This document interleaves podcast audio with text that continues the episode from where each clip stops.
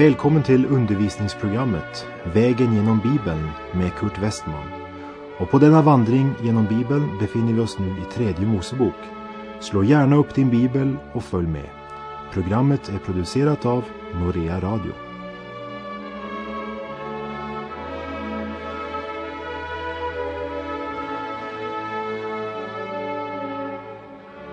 Vi blev inte färdiga med kapitel 11 i tredje Mosebok i vårt förra program. Så vi ska nu fortsätta från vers 13.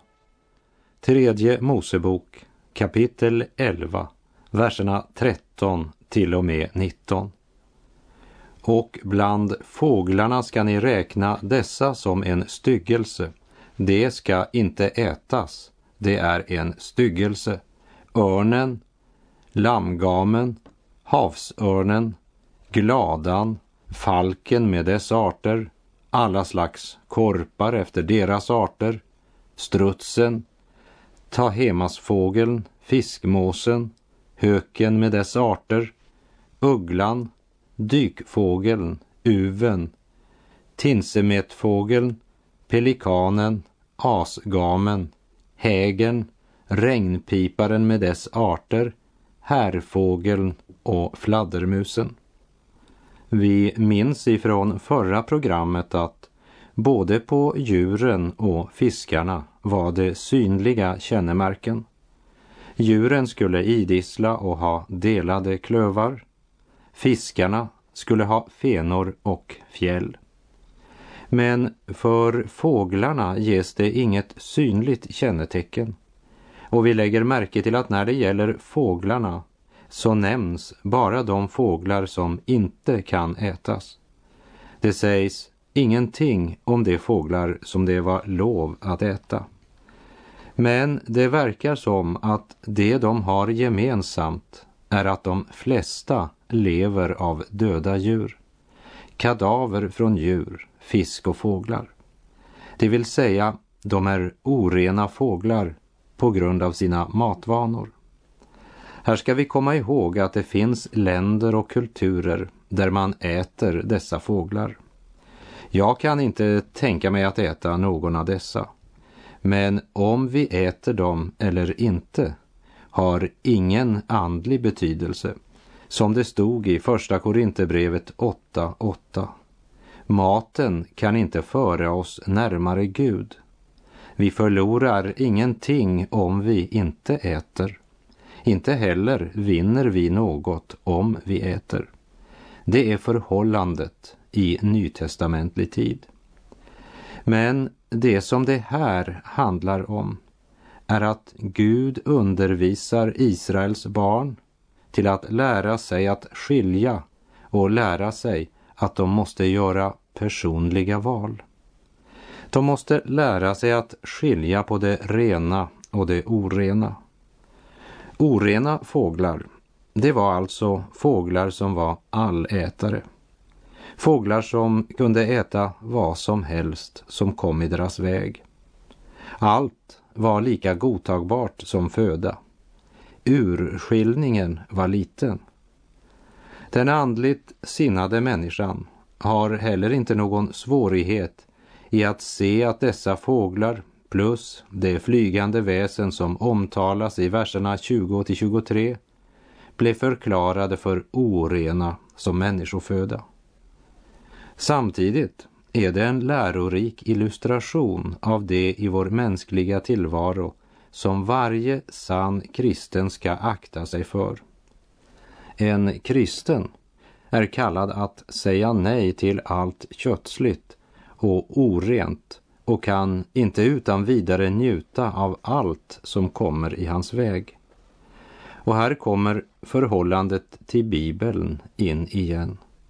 För han måste akta på det han har hört, alltså ge akt på Guds ord, för att lära sig att bedöma på ett andligt sätt.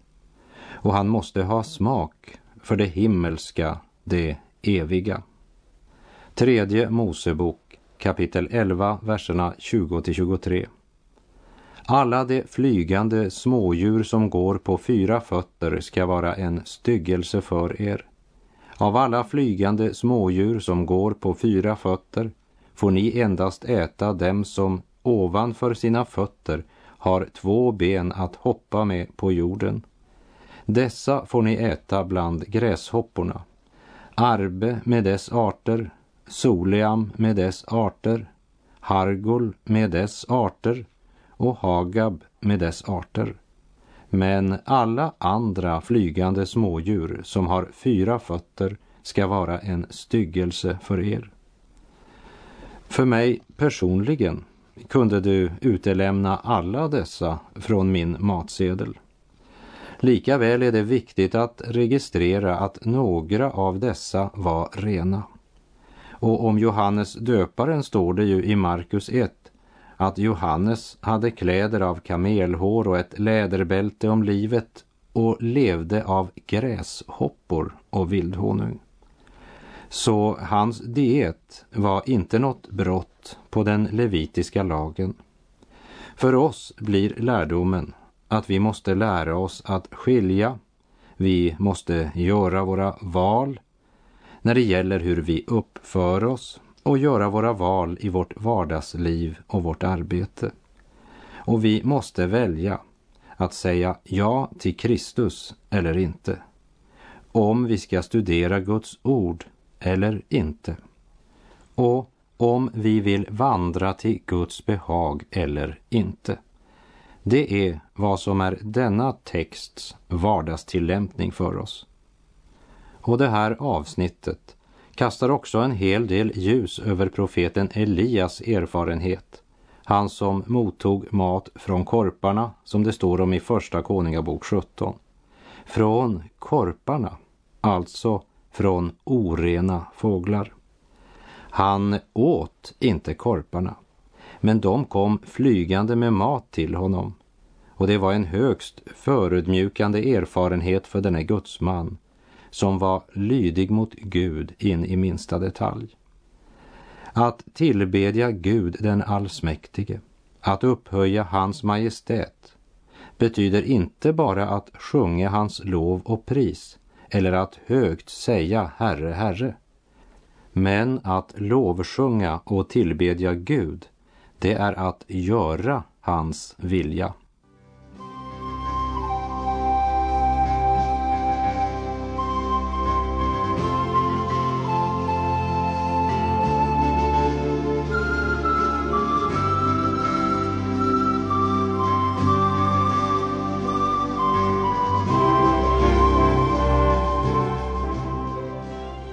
Tredje Mosebok 11, verserna 24 till 28. Genom följande djur ådrar ni er orenhet. Var och en som rör vid deras döda kroppar skall vara oren ända till aftonen och var och en som har burit bort någon sådan död kropp ska tvätta sina kläder och vara oren ända till aftonen. Alla de fyrfotadjur som har klövar men inte helkluvna och som inte idisslar, det ska gälla för er som orena. Var och en som rör vid dem blir oren och alla slags fyrfotadjur som går på tassar ska gälla för er som orena. Var och en som rör vid deras döda kroppar skall vara oren ända till aftonen. Och den som har burit bort en sådan död kropp, han ska tvätta sina kläder och vara oren ända till aftonen. Det ska gälla för er som orena. För Israels barn var det inte bara förbjudet att äta orena djur, men det var förbjudet att röra vid de orena djurens döda kroppar. Nedsmittning eller Förorening genom beröring är den princip det här talas om. En viktig princip som fick förnyad aktualitet vid den tid Israels barn återvände från fångenskapet i Babel. Hos Haggai kapitel 2, vers 12 och 13 står det Så säger Herren Sebaot. Fråga prästerna om lag och säg om någon bär heligt kött i fliken av sin mantel och så med fliken kommer vid något bakat eller kokt eller vid vin eller olja eller vid något annat som man förtär, månne detta därigenom blir heligt. Prästerna svarade och sade nej. Åter frågade Hagai, om den som blivit orenad genom en död kommer vid något av allt detta, månne det då blir orenat? Prästerna svarade och sade ja. Här konfronteras vi med en mycket viktig princip.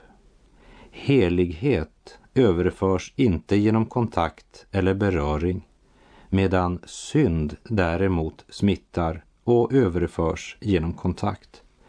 Med andra ord, det är omöjligt att få fram något heligt av det oheliga. Men det orena kan smitta det rena. En orättfärdig man kan inte göra rättfärdiga gärningar som håller måttet inför Gud. Orättfärdighet kan aldrig producera rättfärdighet. Denna princip fungerar som en lag på alla livets områden och på alla nivåer i samhället. En liter förorenat vatten blir inte rent genom att tillsätta en liter rent vatten. Men å andra sidan, bara en droppe med gift förgiftar det rena vattnet. Ett barn som har fått mässlingen blir inte frisk genom beröring med ett friskt barn. Men det friska barnet kan mycket lätt få mässlingen ifrån det sjuka barnet. En kristen kan inte beblanda sig med världen och leka med synden utan att bli smittad. Vad är det som får oss att tro att en kristen kan plaska omkring i syndens pöl med droger, alkohol, diskotek och vilda fester? Det finns de som säger att de ska nå ut till de förlorade genom att möta dem på deras nivå. Förmår de på den vägen att förvandla de förlorades liv? Nej, men de blir smittade och tar själva del i dessa synder. Det nya testamentet är mycket klart på denna punkt. Judas brev, vers 23 säger Andra ska ni rädda genom att rycka dem ur elden. Andra åter ska ni möta med barmhärtighet, men också fruktan, så att ni avskyr till och med de kläder som smutsats av deras orena begär. Det är ett fruktansvärt misstag att beblanda sig och leka med synden. Vi ska vara på vakt mot all smitta. Och Israels barn blev påminda om denna princip varje gång de såg en död hund eller en död björn. Han var förbjuden att bära den döda kroppen eller delar av den. Han kunde inte använda benen eller skinnet till något. Hade han ofrivilligt råkat röra vid den döda kroppen, då skulle han tvätta sina kläder och sig själv i rent vatten och så vara oren, alltså inte röra vid någon förrän vid dagens slut. Här ligger det många andliga lärdomar för oss.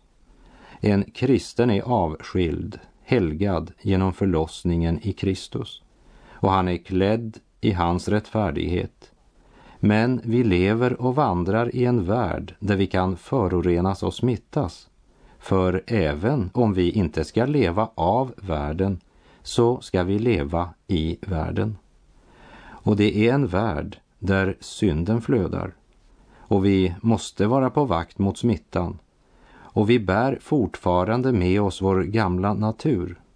Inte förrän vi läggs i graven för att uppstå till den eviga förlossningen blir vi fullt helgade och för evigt skilda från synden. Vi fortsätter och läser verserna 29 till 31. Och bland de smådjur som rör sig på jorden ska dessa gälla för er som orena. Vässlan, jordråttan, ödlan med dess arter, anakan, koadjuret, letan, hometdjuret och kameleonten. Dessa är det som ska gälla för er som orena bland alla smådjur. Var och en som rör vid dem sedan de är döda ska vara oren ända till aftonen. Många av de här djuren som räknas upp måste ha varit ganska vanliga på många platser. Men de skulle undvikas av Israels barn. Kadavret av en jordråtta kunde förorena honom lika mycket som kadavret av en elefant. Så han blev ständigt påmind om att han levde i en värld som var präglad av syndafallets skada, full av fallna skapelser och att en liten synd i Guds ögon är lika avskyvärd som en stor synd. Grandet och bjälken är lika i Guds ögon. Små synder är också synder och därför ska vi undvika dem. Israels barn tillhörde Herren. Han var deras Herre och Gud och därför måste deras liv på alla områden överensstämma med hans ord och vilja.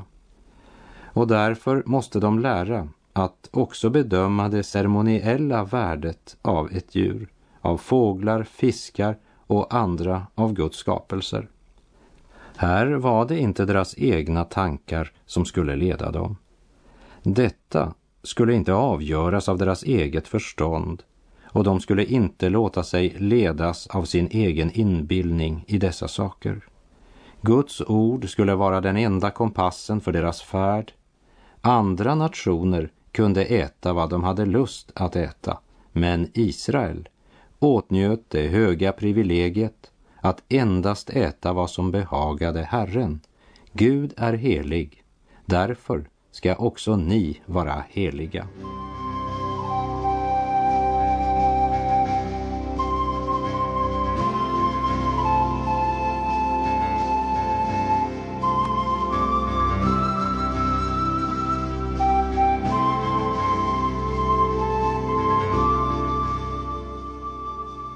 Tredje Mosebok 11, verserna 32 till och med 36.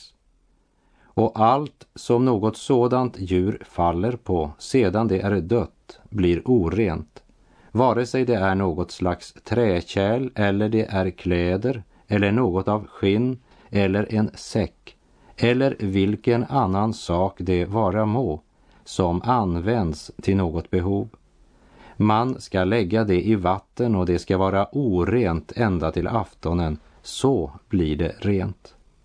Och om något sådant faller i något slags lerkärl, så blir allt som är i detta orent, och kärlet ska ni slå sönder. Allt slags mat i det, allt som man äter tillagat med vatten, det blir orent. Och allt slags dryck i något slags kärl, allt som man dricker, det blir orent av det. Och allt som någon sådan död kropp faller på blir orent. Är det en ugn eller en härd ska den förstöras, ty den blir oren. Och den ska gälla för er som oren. Men en källa eller en brunn, en plats dit vatten samlar sig, ska förbli ren men rör någon vid själva den döda kroppen blir han oren. Vi kan säga, nu har vi kommit till köket. Det handlar om kärl till matlagning. Också här ger Gud en undervisning om helighet. Alla kärl var helgade för Herren och måste därför bevaras rena.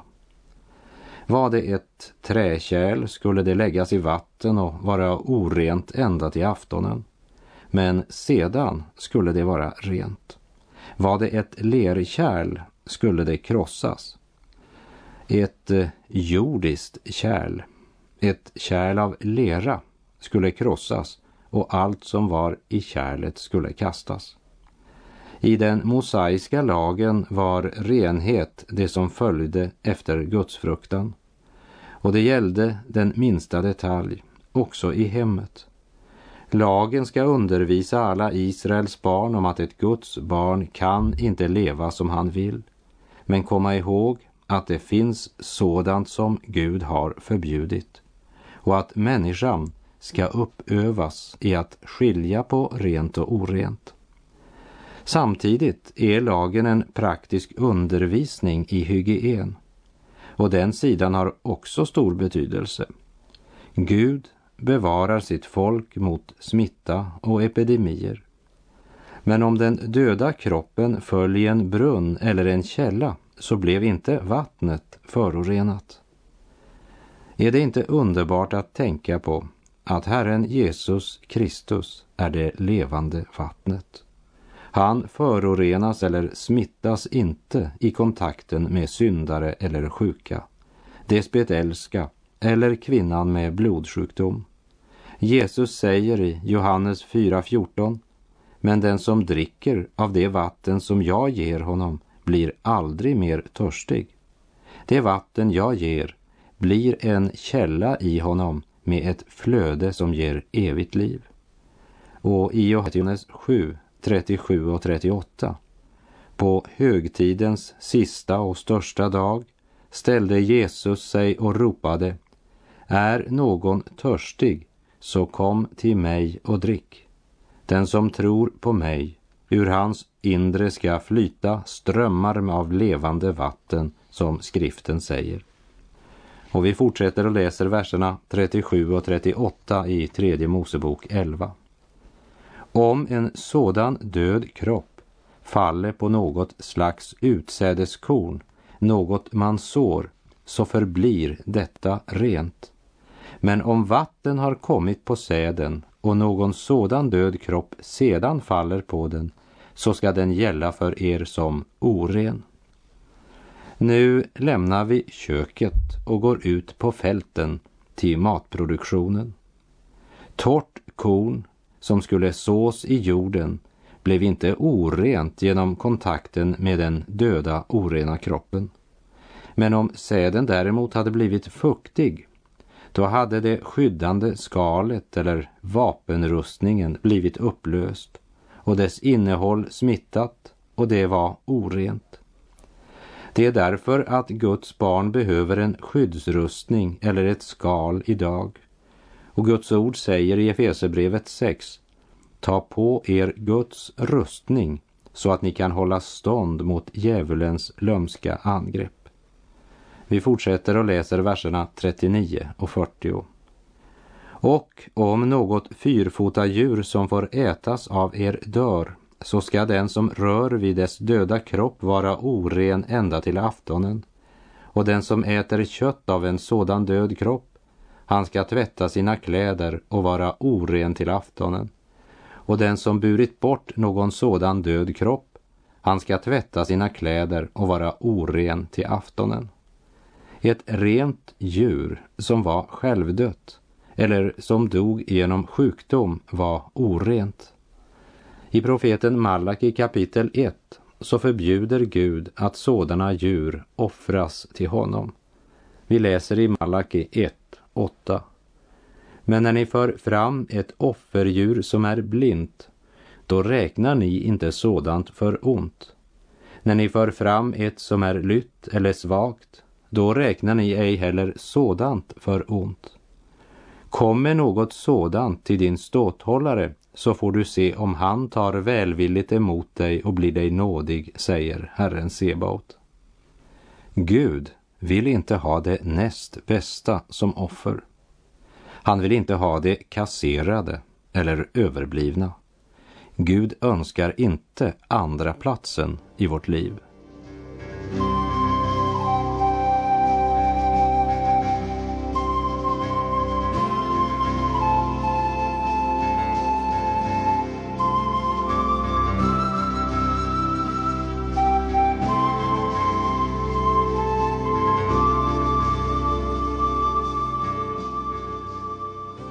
Tredje Mosebok 11, 41 till och med 43. Och alla slags smådjur som rör sig på jorden är en styggelse, det ska inte ätas. Varken av det som går på buken eller av det som går på fyra eller flera fötter. Bland alla de smådjur som rör sig på jorden ska ni inte äta något, ty det är en styggelse. Gör er inte själva till en styggelse genom något sådant djur och ådra er inte orenhet genom sådana, så att ni blir orenade genom dem. Gud förbjuder att äta av alla smådjur och även sådana som krälar på buken. Och så talar Gud om orsaken till varför de inte skulle orena sig med dessa. Vi läser vers 44 och 45. Ty jag är Herren, er Gud, och ni ska hålla er heliga och vara heliga, ty jag är helig. Och ni ska inte ådra er orenhet genom något av de smådjur som rör sig på jorden. Ty jag är Herren, som har fört er upp ur Egyptens land för att jag ska vara er Gud. Så ska ni nu vara heliga, ty jag är helig. Allt som krälar var orent eftersom det representerade människans syndafall då ormen blev förbannad bland alla andra djur och från det ögonblicket måste gå på sin buk. Vi läser den sista versen i kapitel 11. Detta är lagen om fyrfotadjuren och om fåglarna och om alla slags levande varelser som rör sig i vattnet och om alla slags smådjur på jorden för att man ska kunna skilja mellan orent och rent, mellan de djur som får ätas och de djur som inte får ätas. Låt oss aldrig glömma att det är Gud som sätter en så klar gräns mellan det rena och det orena.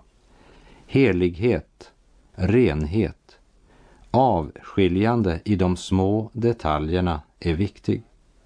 Här är en verklig prövosten för den helgade.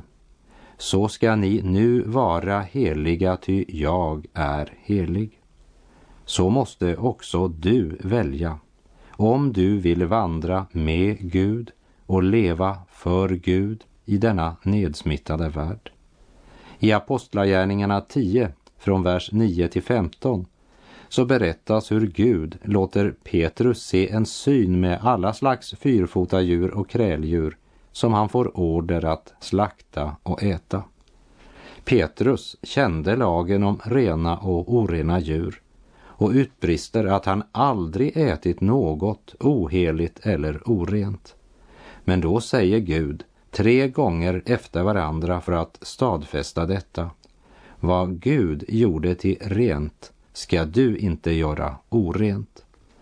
Det vill säga att den renhet himlen krävde bestod inte längre i ceremoniella kännetecken som att idissla eller ha kluvna klövar, men i att vara renad i Lammets blod. Eller som skriften uttrycker det i första Johannes brev 5.11. Och detta är vittnesbördet. Gud har gett oss evigt liv och det livet finns i hans son. Den som har hans son har livet. Den som inte har Guds son har inte livet. Det är det detta handlar om. Herren vare med dig. Må hans välsignelse vila över dig. Gud är god.